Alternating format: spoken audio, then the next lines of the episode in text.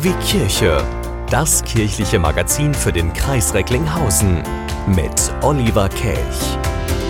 Pater Stanislaus Ludoswami ist Angehöriger des katholischen Jesuitenordens in Indien. Kurz nennt man ihn aber vor Ort meistens Father Stan. Der landesweit bekannte Menschenrechtsaktivist, der engagiert sich insbesondere für die sogenannten Adivasi. Das ist eine indigene Bevölkerung Indiens und auf der anderen Seite die sogenannten Dalits, die von der indischen Gesellschaft als vermeintlich Unberührbare ausgegrenzt werden. Häufig sind diese beiden, Adivasi und Dalits, Angehörige christlicher Konfessionen. Und nun, vor über drei Monaten, wurde Faser Stan verhaftet. Missio in Aachen setzt sich unter anderem für die Freilassung ein. Sprechen wollen wir darüber mit Thomas Rekend, er ist Redakteur bei Missio, sowie die Menschenrechtsreferentin von Missio, Katja Voges. Grüße Sie, hallo. Hallo. Hallo, Herr Kelch. Was genau wird denn Father Stan vorgeworfen aktuell? Ja, Father Stan äh, wird vorgeworfen, dass er an Ausschreitungen beteiligt gewesen wäre. Die fanden wohl schon äh, am Silvesterabend 2017 statt, zogen sich dann auch in 2018 noch vor. Da gab es Ausschreitungen zwischen Dalits, die Sie gerade schon erwähnt haben, diesen sogenannten Unberührbaren, und äh, Angehörigen äh, höherer Kasten äh, des Hin Hinduismus. Pater Stan äh, streitet da jegliche Beteiligung ab. Allerdings sehen das die Behörden in Indien anders und ihm werden, wird eben auch ähm, maoistische Propaganda vorgeworfen. Dabei muss man wissen, dass die kommunistische Partei in Indien, die sich selbst als maoistisch bezeichnet, äh, verboten ist und auch als staatsgefährdend gilt. Also sie möchte gerne die Republik Indien stürzen sozusagen und daraus eine Volksrepublik machen nach dem Vorbild Chinas. Und das ist eben schon ähm, starke Vorwürfe, die dort erhoben werden, die Pater Stan allerdings äh, rundheraus abstreitet. Hm. Und was für eine Verbindung hat Missio jetzt zu Pater Stan? Ähm, wir stehen in Kontakt mit der Jesuitenmission. Wir sind darauf aufmerksam geworden, weil die Jesuitenmission bereits einen äh, Brandbrief an das Auswärtige Amt hier in Deutschland geschickt hatte, um sich für Pater Stan einzusetzen, damit er freigelassen wird und haben dann unsere Unterstützung angeboten, weil wir schon durchaus Erfahrung auch haben mit solchen Petitionen und mit Menschenrechtsaktivisten, denen solche Dinge vorgeworfen werden und setzen uns deshalb jetzt auch für die Freilassung von, von Pater Stan ein. Hm. Das ist ja wahrscheinlich auch ähm, ganz, ganz nötig, denn was droht denn den Gefangenen in diesen Ländern? Ja, also ganz genau können wir das noch gar nicht sagen. Ähm, das Problem ist halt, dass, ähm, also Pater Stan ist auch nicht der Erste, der wegen dieser Vorwürfe äh, im Gefängnis sitzt, in Untersuchungshaft, um es jetzt ganz genau zu sagen. Da gab es schon vorher Menschenrechtsaktivistinnen und Aktivisten, die verhaftet worden sind, auch schon recht früh, auch schon im Jahr 2018. Und es gab noch nie ein wirkliches äh, Gerichtsurteil zu diesen Vorwürfen. Diese Anhörungen wurden immer wieder verschoben. Also manche von diesen Aktivisten sitzen tatsächlich schon seit zwei Jahren jetzt äh, in Untersuchungshaft. Auch bei Pater Stan ist es jetzt so, dass schon der Anhörungstermin zweimal schon verschoben worden ist. Eigentlich sollte das auch schon Ende vergangenen Jahres stattfinden. Das ist noch nicht der Fall gewesen. Deshalb ähm, können wir das jetzt noch gar nicht so genau abschätzen. Die Vorwürfe sind natürlich sehr schwerwiegend, also eine langjährige Haftstrafe, damit wird wohl zu rechnen sein bei äh, Terrorismusvorwürfen. Allerdings ähm, gibt es da, wie gesagt, noch keinen Gerichtstermin, noch kein Urteil zu. Mhm. Es ist jetzt ja nicht das erste Mal, dass man aus diesen oder auch anderen Ländern politisch motivierte Verhaftungen ähm, mitbekommt, dass die da vorgenommen werden. Wie sind denn generell überhaupt die Erfolgsaussichten, Personen da wieder rauszukriegen? Nun, äh, entscheidend ist da natürlich ähm, der, der öffentliche Druck. Das ist ganz klar. Das merken wir immer wieder, wenn wir solche Kampagnen auch ähm, anstoßen, dass das A und O ist, dass es zum einen in die Öffentlichkeit gerät und ähm, zum anderen, dass sich auch, ähm, ich sag mal, die, die größeren Player dann auch dafür einsetzen. Also es macht schon einen Unterschied, ob jetzt beispielsweise eine deutsche Botschafterin, äh, die in dem Land aktiv ist, sich in den Fall auch mit einschaltet und da mal nachfragt oder auch ein Bundestagsabgeordneter hier aus Berlin äh, sagt, ähm, für diese Person möchte ich mich gerne einsetzen da merken wir schon, dass es dann ein Umdenken gibt. Diese Erfahrung haben wir auch bei unserer letzten Kampagne für ähm, Schwester Mary John Man Son gehabt, die in den Philippinen aktiv ist und dort auch äh, unter Terrorismusverdacht geraten ist. Und ähm, nachdem wir diese Kampagne angestoßen hatten und da durchaus auch in der Politik äh, Unterstützung bekommen haben, ähm, hat sich da auch relativ schnell die, die Sache sozusagen gelegt. Sie mhm. stand ja in, unter Lebensgefahr, das muss man so sagen. Aber diese Vorwürfe wurden auch relativ schnell wieder zurückgenommen und äh, Schwester Mary John ist jetzt auch erstmal in Sicherheit. Also das ist wirklich das Entscheidende, dass diese Öffentlichkeit da ist und dass ähm, man Unterstützer auch aus der Politik äh, bekommt, dann kann man da durchaus etwas bewegen und da auch durchaus den Leuten helfen. Hm. Blicken wir mal so ein bisschen genauer auf die Christenverfolgung. Das christliche Hilfswerk Open Doors, das hat jetzt in einem aktuellen Jahresbericht 2020 davon berichtet, dass die Zahl der verfolgten Christen sehr stark zugenommen hat. Da stellt sich doch die Frage, ob die Bundesregierung da zu wenig tut. Redet die zu wenig über dieses Thema Christenverfolgung im Rahmen ihrer diplomatischen Tätigkeiten? Ja, zum einen plädiert Missio immer dafür, mit solchen Zahlen vorsichtig umzugehen. Dass Christen die am stärksten diskriminierte und verfolgte Religionsgemeinschaft sind, liegt auch daran, dass das Christentum die größte Religionsgruppe weltweit ist. Aber nichtsdestotrotz auch andere Organisationen, die sich mit der Lage der Religionsfreiheit weltweit beschäftigen, sprechen von einer Zunahme der Gewalt, sei es durch Regierungen oder eben durch Gesellschaften und eine Zunahme für äh, ja, alle religiösen äh, und weltanschaulichen Gruppierungen. Die Regierung, muss man sagen, tut schon einiges. Hm. Mit äh, Markus Grübel gibt es seit 2018 erstmals einen Bundesbeauftragten für weltweite Religionsfreiheit. Das heißt, das Thema Religion rückt auch in der Außenpolitik stärker auf die Agenda. Es gibt viel weniger Berührungsängste, was das Thema Religion angeht. Es gibt auch den Stephanuskreis der CDU-CSU-Fraktion, der sich explizit mit der Situation verfolgter und bedrängter Christen auseinandersetzt. Und äh, wir denken, das äh, gilt es erst einmal anzuerkennen. Was dann mhm. konkret in diplomatischen Gesprächen oder bei Auslandsbesuchen läuft, das wissen wir natürlich auch nicht. Sicher wäre da manchmal auch mehr möglich. Was da noch äh, ganz wichtig ist, dass Politikerinnen und Politiker ja ähm, auch auf Werke wie Missio und auf zivilgesellschaftliche Akteure angewiesen sind. Also dafür ist Missio ja auch da. Wir weisen durch unsere Informationen und Kampagnen politische Akteure auf die Lage der Religionsfreiheit in bestimmten Ländern hin. Mhm. Und das ist auch äh, bitter nötig, egal wie viel schon von Seiten der Politik passiert. Mhm. Also ich höre daraus, die Politik ist durchaus aktiv. Liegt es dann eventuell daran, dass es grundsätzlich jetzt nicht nur bei den Christen, sondern generell an Menschenrechten fehlt? Ja, sicher. Also ähm, was man sicherlich sagen kann, ist, ähm, dass dort, wo es nicht gut um die Religionsfreiheit bestellt ist, wo also Christinnen und Christen besonderer Gefahr ausgesetzt sind, dass es da auch meist allgemein nicht gut um die Menschenrechte bestellt ist.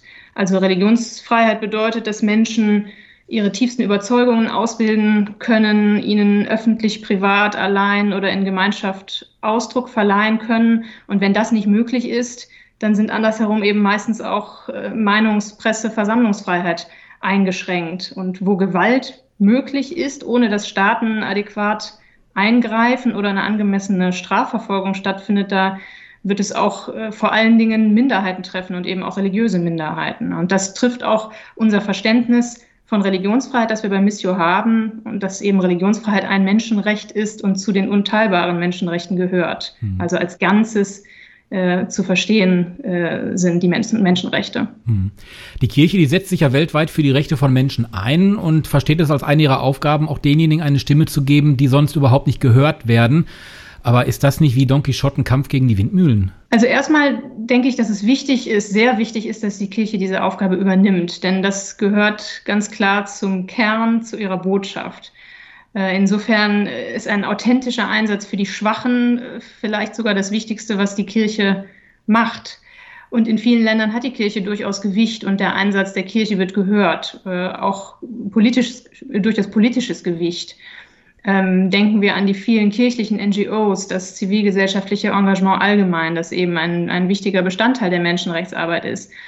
Und dann ist eben auch zu sehen, dass wir einen langen Atem brauchen. Also es geht um Prozesse im Gesamten äh, und nicht immer um den einen Durchbruch. Und äh, da ist es sicherlich auch wichtig, sich einzugestehen, äh, dass die Kirche hier und da machtlos gegenüber Menschenrechtsverletzungen ist, aber dass mit einem langen Atem eben, das sehen wir in unseren Kampagnen, äh, durchaus etwas zu machen ist, auch wenn es erst einmal so aussieht, äh, als wäre die Situation aussichtslos. Ich denke, Missio hat da oft genug schon gemerkt, dass Durchhaltevermögen sich äh, im Endeffekt auszahlt.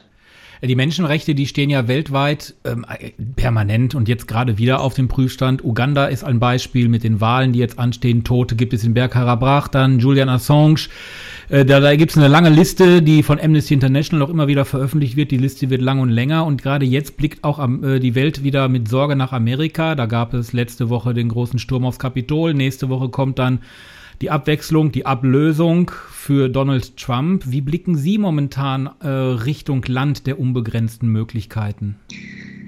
Ja, wenn ich auf die USA schaue, dann ist für mich natürlich einmal unglaublich, was, was dort los ist. Aber das wirklich Beängstigende für mich persönlich ist, dass es ja nicht nur um einen Präsident Trump geht, sondern äh, dass es viele Politiker auch in anderen Ländern gibt, die spalten, statt zu versöhnen, die mit ihrer aggressiven Rhetorik Hass schüren, polarisieren.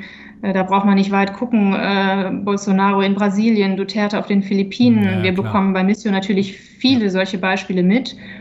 Und äh, für mich ist das Schwierige, wenn ich auf Menschenrechte schaue, dass wenn von der Staatsführung nicht vorgelebt wird, dass jedem Menschen eine unverlierbare Würde zukommt, die Grundlage der Menschenrechte, dann ist natürlich schwer zu erwarten, dass die Menschen dies tun. Also die Botschaft, alle Menschen besitzen gleichermaßen Würde, Menschen sind gleichwertig, unabhängig von allen Merkmalen wie Religion, Herkunft, Geschlecht, sexuelle Orientierung. Diese Botschaft das finde ich dramatisch, wenn diese Botschaft von der Staatsführung nicht äh, unterstützt wird. Hm. Blicken wir mal nochmal auf eine Aktion, die auch im letzten Jahr Reden von sich gemacht hat. Free Our Husbands. Da haben Sie äh, mehrere Männer aus Gefangenschaft befreit. Erzählen Sie uns ein bisschen was darüber. Ja, bei der Kampagne ähm, Free Our Husbands, die spielte auch in Indien. Ähm, da ging es um sieben indische Christen, die festgenommen worden sind im Bundesstaat ähm, Odisha. Das ist auch im Nordosten Indiens gelegen und denen wurde vorgeworfen, sie hätten einen Hindu-Geistlichen getötet, wo allerdings auch überhaupt nichts dran war. Da hatten sich relativ schnell auch maoistische Rebellen dann tatsächlich zu bekannt zu diesem Mord. Ähm, das hat allerdings das Gericht nicht interessiert. Diese Männer sind verurteilt worden und Missio hat dann in einer sehr langen Kampagne, und das ist eben dann auch dieser lange Atem, den die Katja Voges gerade erwähnt hat, dann für die Freiheit dieser Männer gekämpft und eben auch dafür, dass sie zu ihren Frauen zurückkehren können. Deshalb auch der Titel Free Our Husbands, also befreit unsere Ehemänner.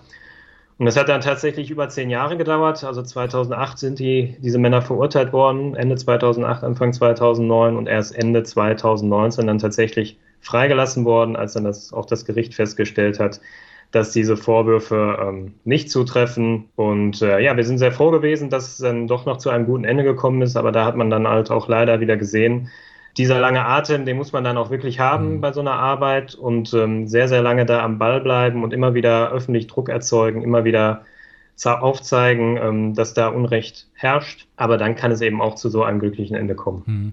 Hm. Langer Atem, also das würde ich jetzt nochmal eben kurz äh, gerne aufgreifen. Da, den braucht man ja bei vielen Dingen, die sie machen. Aber dieser lange Atem kostet ja auch Geld. So, und jetzt haben wir natürlich mit der Corona-Pandemie, das sehen wir auch überall, einbrechende Spenden, einbrechende Kollekten. Was für Wege gehen Sie aktuell von Missio, um einfach die Menschen, die Bürgerinnen und Bürger davon zu überzeugen, spendet uns doch ein bisschen, wir brauchen das Geld? Nun ja gut, das ist natürlich, das betrifft jetzt viele Hilfswerke. Das ist ja nicht nur Missio, das betrifft viele Hilfswerke. Ähm, wir hatten ja jetzt im vergangenen Oktober unsere Hauptkampagne mit dem Weltmissionssonntag beispielsweise. Und da ist es ja natürlicherweise so, dass wir vor allem in den Gottesdiensten dann die Kollekte äh, sammeln für unsere Arbeit. Das ist natürlich momentan mit der Pandemie schwierig, dadurch, dass die äh, Gottesdienstbesuche eingeschränkt sind. Ähm, wir gehen da natürlich äh, auch neue Wege. Das hat uns natürlich auch nochmal einen Schub gegeben, was jetzt das Thema Digitalisierung angeht und auch das Sammeln von Spenden äh, über den Online-Bereich. Da wir, waren wir natürlich vorher auch schon aktiv, aber das hat uns natürlich jetzt auch nochmal einen Schub gegeben. Ähm, da sind die, die letzten Zahlen jetzt noch nicht da. Ähm, das dauert noch ein bisschen, das zieht sich immer noch so ein bisschen hin. Äh, allerdings ist der Trend schon zu sehen, dass äh, es durchaus so ist, dass die Leute mitbekommen, dass wir in, in schweren Zeiten leben und dass vor allem auch Unterstützung wichtig ist für die ähm, Menschen in den ärmeren Regionen unserer Welt und ähm, dass die Online-Spenden durchaus sehr gut angenommen werden. Und ähm, diese Solidarität von Christen hier in Deutschland mit den Christen weltweit durchaus vorhanden ist. Also diesen Trend haben wir schon mitbekommen und da sind wir auch sehr froh darüber, dass das so ist. Und ähm, freuen uns natürlich über jede weitere Unterstützung, die da kommen kann. Das stimmt dann doch positiv für die Zukunft. Blicken wir jetzt mal auf den aktuellen Fall nochmal. Father Stan, was können Hörerinnen und Hörer nun tun? 3000 Unterschriften brauchen sie. Wie viel haben sie schon? Und am besten, je mehr, desto besser, ne? Ja klar, je mehr Unterstützung wir da bekommen, desto besser. Das ist äh, immer gut. Momentan stehen wir bei rund 750 Unterstützern. Wir haben es ja ungefähr äh, Mitte Dezember unsere Petition dann auch gestartet. Da war natürlich dann zwischendurch auch mit äh, Weihnachten und dem Jahreswechsel dann auch ein bisschen noch anderer Trubel, äh, der die Menschen dann umgetrieben hat. Aber momentan rühren wir dann nochmal kräftig die Werbetrommel dann auch dafür. Ähm, die einfachste Unterstützung, die man da leisten kann, ist natürlich dann über unsere Website, dann indem man einfach die, die ähm, Internetadresse eingibt www.missio-hilft.de slash Petition. Dann landet man direkt ähm, bei unserer Petition für Pater Stan. Da kriegt man auch alle nötigen Informationen dann, kann nochmal nachlesen, worum handelt es sich hier überhaupt, was ist das Problem, wer ist überhaupt Pater Stan und kann dann sozusagen digital seine Unterschrift, seine Unterstützung leisten und diese Unterschriften sammeln wir dann. Wir haben uns das, die Zielmarke selbst gesetzt, 3000 Unterschriften und die möchten wir dann gerne, sobald es möglich ist, ähm, an die Menschenrechtsbeauftragte der Bundesregierung übergeben. Das ist die Frau Dr. Kofler. Und mit der stehen wir auch schon im Kontakt. Die hat diesen Fall auch schon sehr aufmerksam verfolgt. Die hat Pater Stern auch persönlich kennengelernt bei ihrer letzten Indienreise tatsächlich und ähm, ist da auch sehr erschüttert darüber, wie die Zustände momentan dort im Land sind und äh, ist uns da auch eine große Unterstützung und wir würden dann halt gerne, wenn wir die Zielmarke 3000 erreichen, ihr dann diese Unterschriften überreichen und da auch nochmal diesen öffentlichen Druck auch aus Deutschland nochmal symbolisch äh, darzustellen. Dann drücken wir die Daumen. missio-hilft.de, da können Sie unterschreiben und da findet man garantiert auch Spendenkonten, ne? oder? Ja, immer. auf jeden Fall. Da können wir nur mit motivieren, auf diese Seite mal zu schauen. Denn es geht ja nicht nur um Religionsfreiheit, es gibt unterschiedliche Themen, die unterstützenswert sind. Und ich glaube, dass da für jeden irgendwas dabei sein müsste, um sich zu engagieren, sei es finanziell oder durch eine Unterschrift oder, oder, oder. Katja Voges, Thomas Rekend, beide von Missio. Ich danke recht herzlich. Bleiben Sie gesund und ich drücke die Daumen für die weiteren Aktivitäten, die Sie da in den nächsten Wochen, Monaten, Jahren planen und durchführen. Dankeschön fürs Gespräch. Vielen Dank. Dankeschön. K wie Kirche ist eine Produktion vom Bürgerfunk Recklinghausen e.V. Sie möchten den Verein unterstützen? Werden Sie Mitglied und fördern Sie den Medienfunk sowie die Medienerziehung unserer Kinder an Schulen im Kreis Recklinghausen. Infos im Netz unter www.bürgerfunk-recklinghausen.de